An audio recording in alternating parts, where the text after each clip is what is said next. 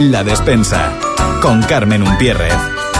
Hola, ¿qué tal? Muy buenos días y bienvenidos de nuevo en este año 2024 a la despensa. Ya teníamos muchísimas ganas de volver a estar aquí con ustedes acompañándoles este ratito donde, bueno, pues hablamos de gastronomía. Para quien no me conozca, soy Carmen Umpierres, periodista y como muchos de los que siguen este espacio, amante de la gastronomía. Quédate con nosotros hoy porque mm, no vamos a hablar de los kilos que subimos en Navidad y las pautas para bajarlo y demás.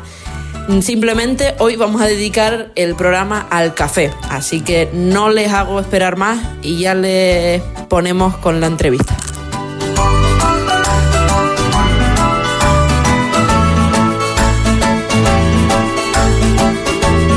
La despensa. La entrevista del día. Y hoy en la entrevista del día tenemos a Michel, que es propietario del Arco aquí en Las Ares. Buenos días. Buenos días, buenas tardes. Bueno, Michel, cuéntanos un poco tu trayectoria aquí en, en el Arco de Las Ares, que ya llevas unos cuantos años. Sí, son 10 años que empecé sin querer, fue un accidente. Como todas las cosas buenas de Sí, todas las recetas sí, buenas de la no- cocina. No, no, era, por error. no estaba en los planes, Sí, para nada, para nada, para nada. Todo lo contrario. Y al final me está gustando un montón, montón, montón. Estoy muy a gusto aquí y, y intentando atender lo mejor posible. Y desde el inicio, o sea, cuando empezaste con, con el arco, además con la misma, con el mismo nombre que lleva desde mi infancia toda la vida que lo recuerdo así, me imagino que será algo también Claro, pensado. y, eh, eh, tenía, Este, no podía cambiarlo, sí, sí. porque para nosotros era algo especial, ¿no? Un local Es del pueblo, es algo es del del pueblo pueblo. y de mucho cariño, ¿no? Lo tenemos a todos, eh, mucho cariño en este local. Y cuando empezaste, eh, me imagino que, que en ningún momento pensaste 10 años más allá dedicarte mm, y saber muchísimo sobre café. Imposible, inimaginable, no podía imaginar esto. No, de ninguna manera. ¿Cómo empezaron? ¿Qué empezaron a ofrecer aquí en, en el arco como café? Cuando yo empecé no sabían encender la, la cafetera, Nunca ni- te habías dedicado antes a la a la hostelería. hostelería, no sabía nada, na- ni encender la plancha, ni la cafetera. Eh, a los tres días eh, se había vaciado de agua, pensé que estaba rota. Tuve que llamar a- a- al Servicio técnico. servicio técnico, que era solo llenarlo de agua y, y nada más. Y poco a poco la cosa fue eh, surgiendo, ¿no? De intentar ofrecer un buen café, que no es fácil, Sí. porque el producto aquí es muy básico, y, pero bueno, poco a poco, poco a poco fui, lo fui intentando y mejorar lo que había. Hasta que un día, y eso también con viajes, con- conociendo gente, gente que vinieron aquí también, que me hablaron de cosas Sí. y empecé a, a pensar a dedicarme a tostar. Porque al no tener aquí el producto que yo estaba buscando, pues la única solución que, que tenías en este momento era hacerlo yo mismo. Y, y llegué a comprarme hace 5 o 6 años, ahora casi 6 años, sí, una tostadora pequeña, china, de un kilo. Para investigar, para Sí. ¿no? Y salió bien, desde el principio salió súper bien. Es, cos- es costoso también, la, no entiendo la maquinaria, la inversión inicial para poder Claro. eh, tostar. Ya no solo que no consigues el producto, que en el lugar del mundo en el que estamos todavía se hace más complicado, ¿no? Sí. Muy El, difícil conseguir ¿El producto dices Sí. o, o la maquinaria? O todo. más cosas, yo creo, ¿no? Sí. Eh, la maquinaria o la compras en Europa son carísimas. Eh, una máquina de estas que tengo ahí atrás, eh, alemana, holandesa o portuguesa, que son los fabricantes reconocidos. Sí, unos 30.000. Y esta es China. Otra vez también me compré a China y tres veces más barato, más Y económico. Y va muy bien. Tampoco no puedo comparar porque no he probado otras, pero está saliendo bien. Y el tema del, del café que hablábamos antes, que es un mundo bastante curioso, porque a grosso modo hablamos de aromas y sabemos que hay cafés en África, que hay en Brasil, que hay en, bueno, en, en muchísimas zonas, pero tú aquí sueles tener fijos de países concretos? Sí, o hay, según- hay dos o tres países que siempre tengo, sobre Sí. todo uno, Etiopía, porque el café nace en Etiopía, nace en África y concretamente en Etiopía. Y entonces eh, me parece lógico siempre tener este café y porque está muy bueno y también es la- la- el origen del café. Sí. Todos los demás cafés eh, Aparte, han viajado. Tema de, de calidad es un tema romántico también, ¿no? Sí, Como surge sí, ahí. sí, me si lo puedes lógico. decir romántico Sí, sí. o lo que sea, pero es que debemos- la esencia, la esencia del el café es, es África, Etiopía. De ahí. Entonces, esto siempre tengo. Puedo fallar los demás, pero este nunca, nunca, nunca puedo fallar el ¿Y Etiopía. el resto vas trayendo según demanda o según...? Sí, según lo, lo- lo voy probando. Eh, uno de café favorito, que no es el, el más caro de todos, es incluso el más barato, es el Brasil, que está gustando un montón, montón, ¿Sí? montón. Sí, tiene mucha, mucha demanda y, y está bien. Y va muy bien con la leche. Es un café a sabores a chocolatado y está muy bueno. ¿Es tan difícil hacer un buen café? Para mí no, pero es la dedicación de, de cada uno. Es como, no sé. Ah, Pero entiendo que entran en juego muchos factores, el agua, la máquina, o sea, Eh, lo más complicado en realidad es eh, regulación de los molinillos. también. Esto es lo más complicado. Si no te dedicas al mil en esto, nunca vas a sacar un buen café, aunque sea el mejor grano. Al final yo creo que se trata también de tener un mínimo de conocimiento del café, Sí, ¿no? Para poder hacer sí, un buen café. Claro, pero hay que pues, investigar. En internet hay un montón de información y eso es la clave de un buen café. El molinillo, el- la regulación del molinillo Es, es la clave, fundamental. Puedes tener cualquier cafetera, eh, barata, caras, da igual. Si está más mal eh, Regulada. regulado el molinillo, no Está vas- muerto. mm, está muerto. Está muerto. Y entiendo que aquí, eh, aparte del café, hay algo para acompañar el café. Claro, tenemos casi todos los productos son eh, productos locales. El, eh, tenemos hamburguesas de, de ternera y de cochino canario de Fragel. La carne la compramos aquí en Puerto. Sí, Mm, Supongo que todo el mundo conoce a Fragel. sí, es sí. un producto que me parece increíble porque puedes viajar en el mundo entero y muy raro encontrar una familia que te vende carne de, de su finca. Es muy raro. Y además Sí, en sí, Fuerteventura es muy curioso Sí, sí, que tengamos esto, la suerte de tener esto. Y además de... Y el queso también. sí. Trabajamos con su queso, con el cochinillo, con el- la hamburguesa de, de vaca. Y es increíble. Eso es para la hora de comer. A la hora de desayunar, Desayunar, unas tostadas con aguacates canarios y lo que es a la sea. hora de, de preguntarte porque... Bueno, para mí siempre es hora de... Sobre todo trabajamos de mañana y mediodía, de noche no. Y la, la mañana Sí, el horario que tiene, es por la mañana abren a la... a las 9 empezamos, bueno, yo estoy un poco antes para servir café y la plancha se, se empieza a cocinar a partir de las 9 y los desayunos, que la verdad es una energía súper bonita. La gente viene de, de buen humor y con ganas de, de empezar el día bien. Eh, la noche es otra, historia. Lo he hecho un par de veces y cuesta más. Sí, a ver, es otro... Yo creo que es otro cliente, ¿no? Sí, Y además es otro mundo. hay tanta oferta. Tenemos aquí al lado el Caneda, tenemos varios Sí. que sí que tienen esa oferta nocturna. Bueno, de- ya de mañana, ya que en las áreas tenemos de todo. Sí, sí, Solo nos falta, no sé qué decirte. Pero, pero ya tenemos de todo. Hay muchos, pero trabajamos bien. Pero sí es verdad que todo el mundo trabaja bien porque todo el mundo está enfocado en su especialidad, ¿no? Sí, Digamos. sí, de momento está así. Nadie, por la mañana sobre todo, cada uno eh, tiene lo suyo. Aparte de las dos panaderías, que es un poco, poco raro para Sí. mí que estén aquí pegados las, pero trabajan bien las dos. Juntas, sí, sí. Sí, Sí, sí, siempre están a tope las dos. a cosas. tope, está bien, menos mal. Sí, sí, sí, claro. Todo eso crea, crea afluencia. De... Bueno, ¿tú abres el sábado? Todos los días, siete días a la semana. días. ¿Cómo sí. es la locura del sábado con el, locura. Con el mercadillo? Ah, El sábado es una locura. El sábado es una locura. Es Eh, mucha gente, viene mucha gente y incluso, incluso cuando los días que cerraron el mercadillo por lo del COVID, Sí. también venía gente los sábados, porque Ah, sí. sábado es un día festivo igualmente, ¿no? Que la gente, Sí, la gente sale a pasear. salen a hacer cosas.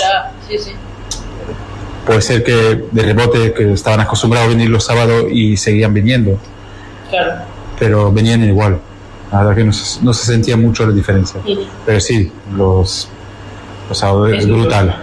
Es duro, duro. Sí, sí, sí, sí. Volviendo al tema del café, para quien no conozca el arco, aparte de tomar un buen café aquí, también lo pueden llevar a casa. Pueden llevar a casa las bolsas. Sí, se pueden llevar la bolsa, lo podemos moler, porque lo molemos eh, a- al Al momento, porque una vez molido ya va perdiendo, calidad, ¿no? ¿Qué Entonces, pierde? Para la gente que no sepa muy bien del tema del café, va perdiendo aroma. va- sí, enseguida, enseguida. Al ser un café bueno, Sí. siempre va a estar mejor que cualquier café que compras en un supermercado. Lo que compras en un supermercado eh, es lo peor de la industria del café. Sí.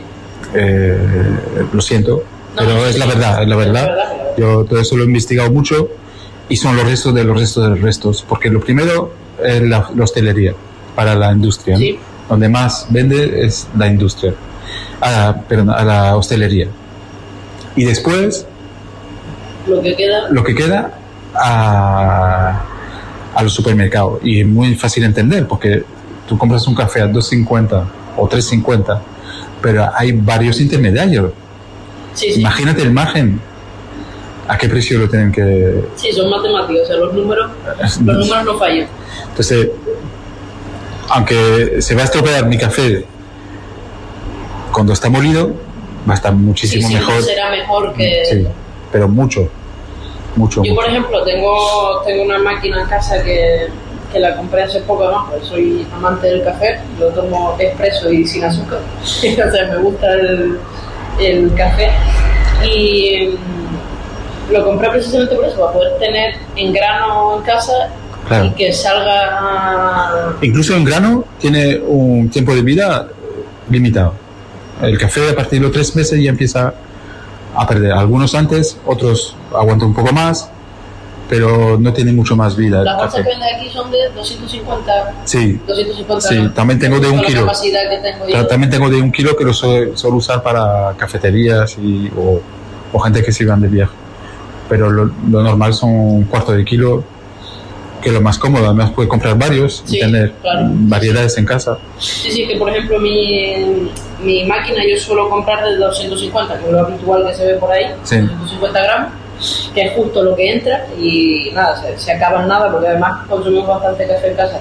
Pero por ejemplo, mm, imagínate que alguien en casa compra un kilo, pone 250 gramos en la máquina, luego ese restante recomiendas envasarlo al vacío para que se conserve No. mejor. No, En la bolsa misma. en la misma bolsa se Sí, conserva bien. es lo mejor.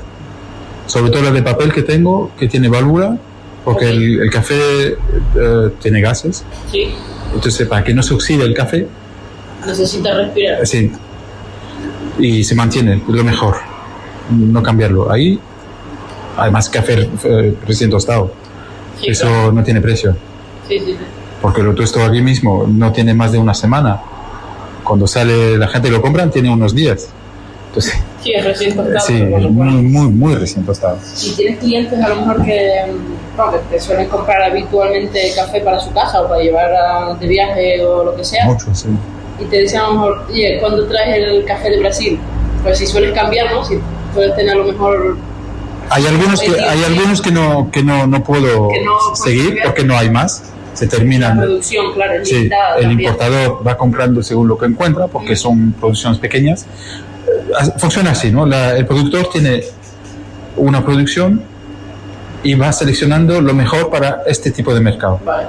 Son selección eh, muy, muy eh, detallista de, de cada grano. eh, hay, pagan muchísimo más. Suelen La pagar calidad es premium. ¿no? Claro. Entonces, a- el, selección del grano, tratamiento, secado, todo eso, muy, muy, mucho control. Y el resto va para la industria. Entonces, a veces no hay, o está todo vendido. Sí. Entonces, tienen que buscar otros. Algunos en Brasil que son productores grandes, sí, ahí puede tener un poquito más de, de estabilidad. Pero casi todos los demás siempre cambian. Sí, Siempre. me hablabas antes que, que en África son productores más más pequeños. Muy pequeños. So- es- sobre todo en Etiopía es una planta salvaje. Sí. Entonces lo tienen en su jardín y en comunidades y lo van recolectando y lo, lo aportan en, Sí, hasta, hasta el que no quiere tiene café, ¿no? Sí, y lo van a aportar a una estación de, de secado y a partir de ahí ya se envasa y se vende por el mundo. El mundo. Sí, un mundo interesante, muy apasionante, interesante, sí. sí, muy, y muy curioso. Yo creo que también es importante la buena influencia de la gente de fuera. Tú eres belga, llevas muchísimo tiempo aquí. Sí, a veces hay mucha gente que dice, no, los italianos, no, no qué. Yo creo que todo tiene una influencia positiva y en las áreas, que tenemos mucha gente, residentes centroeuropeos, al final todo eso se traslada en cosas positivas porque yo, por ejemplo, aquí en, en Fuerteventura antes no se hablaba de café. Cuando ibas a buscar un sitio donde tomar un buen café, yo creo que eso ya la gente lo valora. ¿no? tengo muchos majoreros que están viniendo y pero de- en serio, ¿eh? y les gustan mucho. Son muy, muy, ¿cómo decir? Eh, amateur y, Sí, sí, sí. y- y aprecian, aprecian un montón. Me sorprende, no, no sabía. Sí, sí. y es un placer. Y los canarios también, mucha gente de Las Palmas, de Tenerife, cuando en agosto, que Sí. vienen mucho. Y la verdad que se disfruta un montón. Los guiris, obviamente, porque tienen eh, muchas cafeterías de especialidad, en, en- so- sobre todo en Europa central y todo esto, son más acostumbrados. Pero me sorprendió, me sorprendió mucho la aceptación de Sí, que la gente de aquí ya la, que valore, la gente de aquí lo valora mucho. ya valore Y luego el rollo de los italianos, la verdad que los italianos son muchos, pero nos han sacado de la crisis, Sí, sí, ¿no? de alguna Yo- manera, porque yo- fue cuando llegaron ellos, pues de poco a poco fue mejorando la economía y, y, bueno, están ahí. ¿Qué vamos a hacer? Sí, sí, no, y al final yo creo que es una manera de que la gente se ponga las pilas también, ¿no? Bueno, todos, Eh. y además todos acabamos teniendo amigos italianos, Claro, sí, sí, porque son más que nosotros. sí, sí. Y Nosotros digo, Sí, sí, eh, no. yo como belga o tú como majorera, Y tú Son- como majorero también, que llevas aquí más que, que lo pero que son, tengo yo. son, mucho más. Sí, sí, sí. al final, pues si no, yo considero que, que bastante siempre es bien. una, una influencia positiva y que Sí. todo cuenta. Eh, eh, para mí no tengo nada que decir a nadie porque yo creo que, salvo excepciones, todo el mundo viene a aportar algo positivo. Hombre, vienen para estar feliz Por eso. y eso está bien. Sí, sí. Además que es un lugar increíble. Fuerteventura es un lugar... Estamos acostumbrados ya porque vivimos aquí, pero No, no, no, la gente que viene de fuera, Es que increíble. notarás que antes hablábamos que hablábamos fuera de micro, que viene muchísima eh, gente que de contenido, o sea, creadores de contenido, que manejan redes sociales, que tienen bastantes seguidores Bastante, sí. y que en las áreas se ve mucho porque lo vemos compartiendo en redes sociales y demás y que ustedes se dan cuenta a posterior Sí. que ha pasado por ahí una persona que tiene millones de seguidores y que se toma Sí. un café en tu terraza, ¿no? Es curioso eso. Que te das cuenta. Además lo ves diferente, lo, los ves diferente, ves ahí, Sí, lo ves ahí sucio, que vienen de la playa Sí, tal, sí. y luego lo ves en su, o de hacer surf o tal. en su Instagram y que son unas chicas guapísimas y, Sí, sí, sí. y increíble. Es eh, muy curioso, la verdad. Las Ares tienen un tema un, un tema curioso que es un pueblo surfero sin tener mar, ¿no? Tú notarás aquí que te viene muchísima gente que Bueno, yo fui el primero. Yo vine a Lajares por esto. por el surf. por el surf, pero en Lajares. ¿Ah, Yo- sí? Pensé, iba a ir a Corralejo y no me gustó. Y me dio lo mejor es Lajares, porque de aquí se puede ir a, Y fui yo el primero. Sí, sí, sí. Tú no te acuerdas, porque no, no, no, yo- habías nacido. Por eso, yo tengo 28 años, con lo No cual por eso nacido. que Y llegué el primero en el pueblo y la, la idea era esta. Estar aquí, porque de aquí se puede ir a todos los sitios. Y la gente sí, no me siguieron a mí, porque tú, los demás No, tuvieron, final tuvieron la misma idea, ¿no? Sí, sí, sí. El café de, antes nombraste eh, café de especialidad. Vamos a explicarle a la gente qué es el café de especialidad. Vale, eh, el café es una industria. Sí, eh, hasta está en la bolsa. El café está valorado en la bolsa y eso es el café industrial o comercial, se llama, que ha sido el café de toda la vida. No de toda la vida. Esto fue un mercado que empezó, supongo, hace 50 años, supongo, por ahí. Porque antes había tostadores pequeños en, en toda Europa que compraban cosas de más calidad. Se metió la industria y a partir de ahí ya eh, la bolsa y todas esas cosas y, y empeoró. Eh, fue Starbucks quien cambió el, eh, el juego.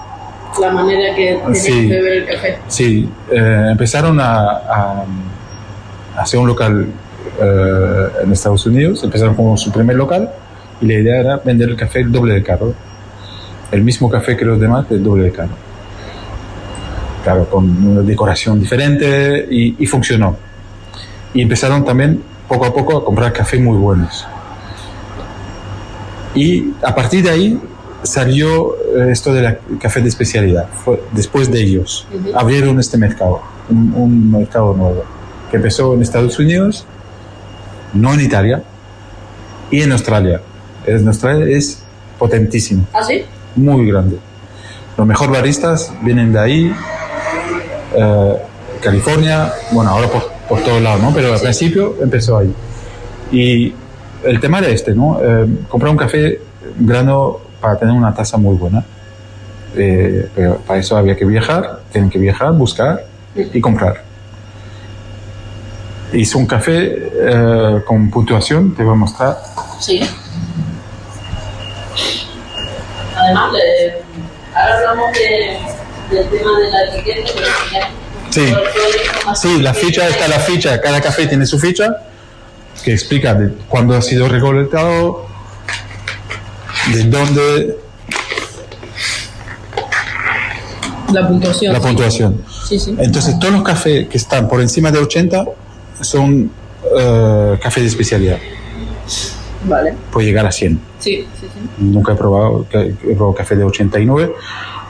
No, para mí no son los mejores, son raros. Un café ya con eh, Curiosos, ¿no? curiosos, Como- muy curiosos. ¿no? Siempre lo más caro es, Es lo lo, lo- más fácil, digamos. Es un café peculiar.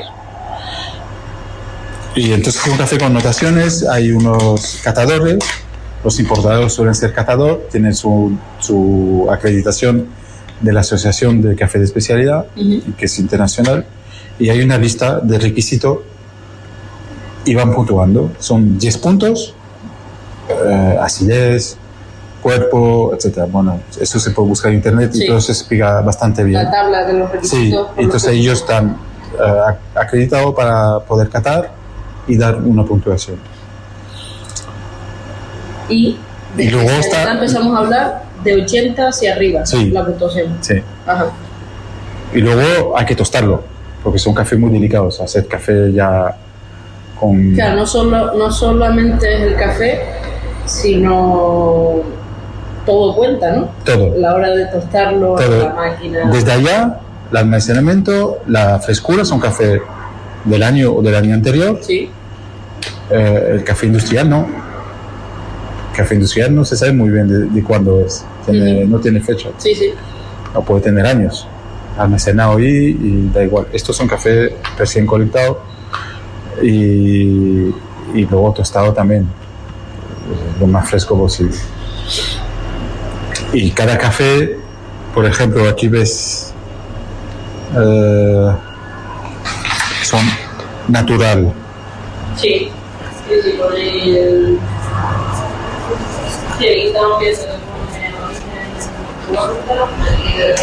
Vale, natural no significa que sea un café natural. La altitud natural, sí. Vamos a explicar, es que mucha gente... Sí. Los natural. del café. Claro.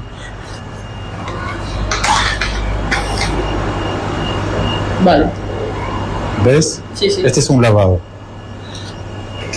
Es el proceso de secado. Natural significa que es un café recolectado, son frutas. Sí, sí. El café es una fruta, es una cereza. Y lo dejan secar dentro de, de la fruta. Sí, Entonces se, llama proceso natural. proceso natural. Entonces al tostar también hay que tratarlo de otra manera. Sí, claro. Este es un lavado. Lavado significa que se saca la pulpa, se lava el grano a- con mucha agua. Eso solo se, solo se puede hacer en sitios donde hay agua, Hay acceso al agua, abundancia, sí. de agua. Bueno, Guatemala ahí tiene Sí. mucha agua. Entonces Y esto también se tueste de otra manera, tienen sabores distintos. Estos suelen ser más eh, a cho- eh, chocolate, los naturales. Tienen Los, notas así más. sí. Y los lavados, un poquito, poquito más de acidez, eh, diferente, son sí. diferentes. Y luego hay otro proceso que se llama honey, que es un intermedio, que es, eh, se saca la pulpa, pero no se lava. Ujú. Entonces queda, sí, cuando comes una cereza, Sí, eh, hay un resto de, de- de Sí, carne, sí. entonces es muy dulce. Entonces lo dejan secar y se convierte como una miel y también otros, otro, otros sabores. no, es curioso. un Sí. mundo, la verdad que. También está, la- ahora es nuevo, anaeróbico, que lo dejan eh, en reposo en un, en un cubo de agua. Lo pueden poner a veces con naranjas o limones para darle un poco de, para darle aroma. unos días. Cada uno tiene su receta y eso se va macerando y luego lo sacan y vuelven a secarlo de, de alguna manera diferente y también cambian los sabores. Súper interesante, muy, No, sí, muy sí, interesante. cualquier. Sí, Cambia los sabores, ¿no? montón, Con- montón, con- pero fantástico. notas, Sí. que- No, y la gente también, cuando lo prueban, van probando y cada café es un mundo y eso A sí. también, también está el tema de, de no solamente cuando haces tú el café aquí, sino también contar la historia. Que También. a la gente le gusta. Además hay otra cosa muy importante, es la, hay dos familias de café.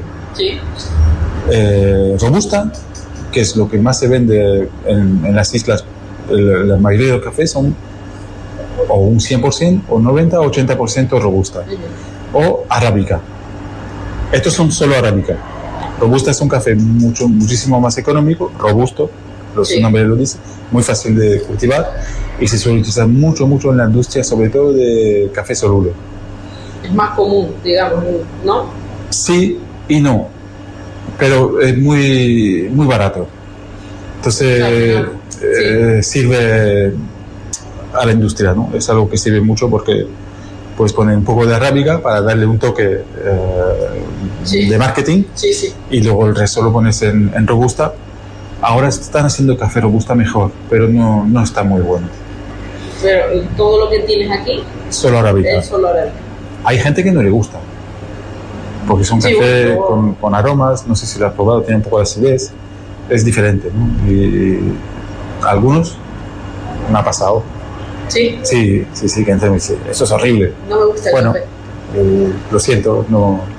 Sí, sí, a lo mejor hay gente que viene con unas expectativas, ¿no? Que están Claro. acostumbrados a tomar un tipo de café Claro. y vienen aquí a tomar un café de especialidad que es distinto. Y, me- y a veces me, raro, a veces no, no me doy cuenta con quién estoy y no, no se lo explico. Debería explicarle, Ya, claro. ¿no? Porque a, a- a estar prevenido, pues ya Sí, te cambia la experiencia. Claro. Si tú ya vas sobre aviso. eh, Si piensas tomar un café de toda la vida italiano, Sí. muy quemado a, a sabor, a tostado, pues no, Sí, sí, no va a tener este sabor, va a tener aromas, sabores, emociones, ¿no? Emociones. Exacto. Sí, sí. Que antes te preguntaba también si, si hacías cartas, talleres, porque yo creo que hay gente que le gusta o tiene curiosidad por el mundo del. del No, no lo suelo hacer. Lo, no, lo he hecho una vez en Puerto y la verdad que eh, no, no es mi especialidad porque Sí. yo suelo, No, no, tranquilo. no su- suelo probarlo directamente como lo sirvo. Ajá. Es decir, tuesto mi café y al día siguiente lo voy a probar en expreso. Es mi manera de catarlo porque es la manera, porque es muy diferente. Se puede, Cambia mucho. sí, se puede detectar cosas que no lo detectó ahí y al revés también. En el expreso se detecta- detectan cosas que no vas a encontrar en la cata porque es muy diferente. Y las veces que mm, cuando lo hiciste en Puerto, eh, notaste que la gente tenía bastante curiosidad. Algunos, los, los profesores sobre todo y algunos niños, pero lo hicimos, fue la primera vez, fue, fue un tiro así Sí, sí, sí. y había, Una prueba. sí, fue, pero había, no sé, 50 niños, es demasiado, Sí, sí, sí. una mesa gigante y eso A hace, veces, a a que se con 10 ya son demasiado, depende. hubiera sido muchísimo mejor con pocos Claro. y, y Sí, hacerlo como varias veces y que estén, ¿no? claro, seleccionados, seleccionados los que les interesan de verdad, porque la mayoría le daban igual. Y yo les entiendo, les entiendo, sí, sí. es normal. Todos estuvimos en esa, en esa etapa. Claro, entonces me gustaría repetirlo bien y con más experiencia. ¿Y mm, notas que, que los restaurantes y la hostelería en Canarias o en, en Fuerteventura cada vez están más preocupados por tener un buen café o no? No mucho. La verdad que no mucho. Por desgracia, no mucho. Me parece más fundamental. la gente a nivel particular en casa, ¿no? Particular, cafeterías, pero restaurante. Hay uno en Lanzarote que me compra, que es un vegano. Ellos sí. ¿Qué se llama? ¿Se puede? Eh, Bueno, si te acuerdas de no esa. No, están en Puerto del Carmen, la verdad que no me acuerdo. porque así lo tengo fichado la próxima vez que voy, Sí. la gente que nos esté escuchando. Sí, son unas chicas belgas. Eh, eh, pero Y aquí sobre todo a nivel cafetería, más bien, ¿no? pocos, ¿eh? yo trabajo con poca gente, tengo pocos clientes. Pero solo cafeterías, sí, son solo cafeterías. También es verdad porque tampoco es una producción No muy grande. exagerada. Claro, no, no, o sea, no la tengo muy grande. tu principal No, yo de prefiero atender al, al cliente, eh, contacto directo, es lo que más me gusta. Viene muchísima gente recomendada aquí, ¿no? De Cada vez más, sí, cada vez más. Me, decían, me dijeron que aquí café es bueno, bueno, no sé, hay que probarlo. Tú, tú ya verás, propia experiencia. tú ya verás. Michelle, pues nada, se nos cumplió ya la media hora, ¿Ah, sí? se nos pasó volado, sí. Bueno, te digo yo que sí, cuando te metes en la conversación, además como un tema tan interesante como, como el café, que yo creo que quedan muchísimas cosas. Si quieres un día, no sé si fuera Sí. un día podemos hacer algo con la tostadora, el ruido y todo esto. Sí. Podría ser Sí, sí, sí. curioso. Y mientras estoy tostando, te digo lo que está, po- podría ser, Sí, no sé, sí, sí. una idea. Sí, yo creo que es un tema De radio nunca se ha hecho de radio, porque se suele hacer esta cosa de vídeo. Sí, de vídeo, Sí. pero de radio es verdad que de que Porque del son- audio son y ruidos, eso ¿no? puede Son ser ruidos, hay sí, ruidos. sí. Pues muchísimas gracias y para quien no conozca el arco, aquí les espera Michelle, que les dices a la gente que todavía no te conoce. Pues encantado de atenderlos, a quien sea, a todo el mundo. Ah, la última pregunta, antes te la hice que no me quisiste decir, ¿tienes algún café preferido? Siempre vuelvo a Etiopía, ¿no? Pero me gustan todos. Hay días que uno, uno me, me, me alucina, me, ¡ah, qué bueno este café! Al día siguiente otro. Es el paladar, tú... Es un café con emociones. Sí, sí, sí. Eh, entonces, Según el momento en el que estés. Tú es te como un sientes- libro, ¿no? A veces. sí, eres diferente cada día, entonces cada día eh, hay otro, otro café. Por cierto, ¿recomiendas algún libro o algún artículo? Ni idea, no lo sé. para saber un poco más de café. Hay- en YouTube, YouTube hay muchas todo. cosas, un montón, un montón. Fenomenal. Pues nada, muchas gracias por. Hay un, un proveedor mío que tiene una web muy buena Sí, que se llama Coffee, Coffee Kilimanjaro. Es chileno y tiene muchísimas informaciones. Y muy bien, muy bien. La verdad que muy interesante. Él habla de, eh, los precios que paga, eh, los problemas políticos de cada país, la- cómo se, los tratamientos de Sí, los sí, cafés, la importación, la exportación. Súper interesante. Es- Yo creo que es el más interesante que he visto eh, en este mundo. Lo ponemos, ponemos la web ahí en la descripción Sí. del programa. Pues nada, muchas gracias y la gente que no te conozca, venir al El Arco en las Aves. Bienvenidos.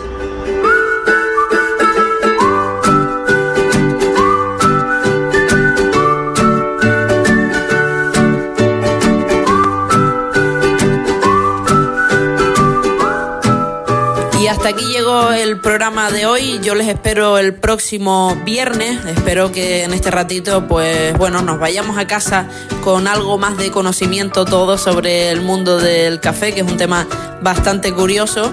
Así que nada, como siempre les digo, que pasen un fin de semana gastronómicamente divertido. ¿Quieres descubrir nuevos lugares para comer? ¿Resolver aquellas dudas que siempre nos suelen surgir en la cocina? ¿Tener las pautas para llevar a cabo una vida saludable? De todo esto hablaremos en La Despensa, el espacio en Radio Sintonía con el que disfrutarás de la gastronomía de una forma muy divertida. Soy Carmen Umpierre y todos los viernes a las 11 de la mañana descubrimos juntos qué hay en la despensa. La despensa con Carmen Umpierre.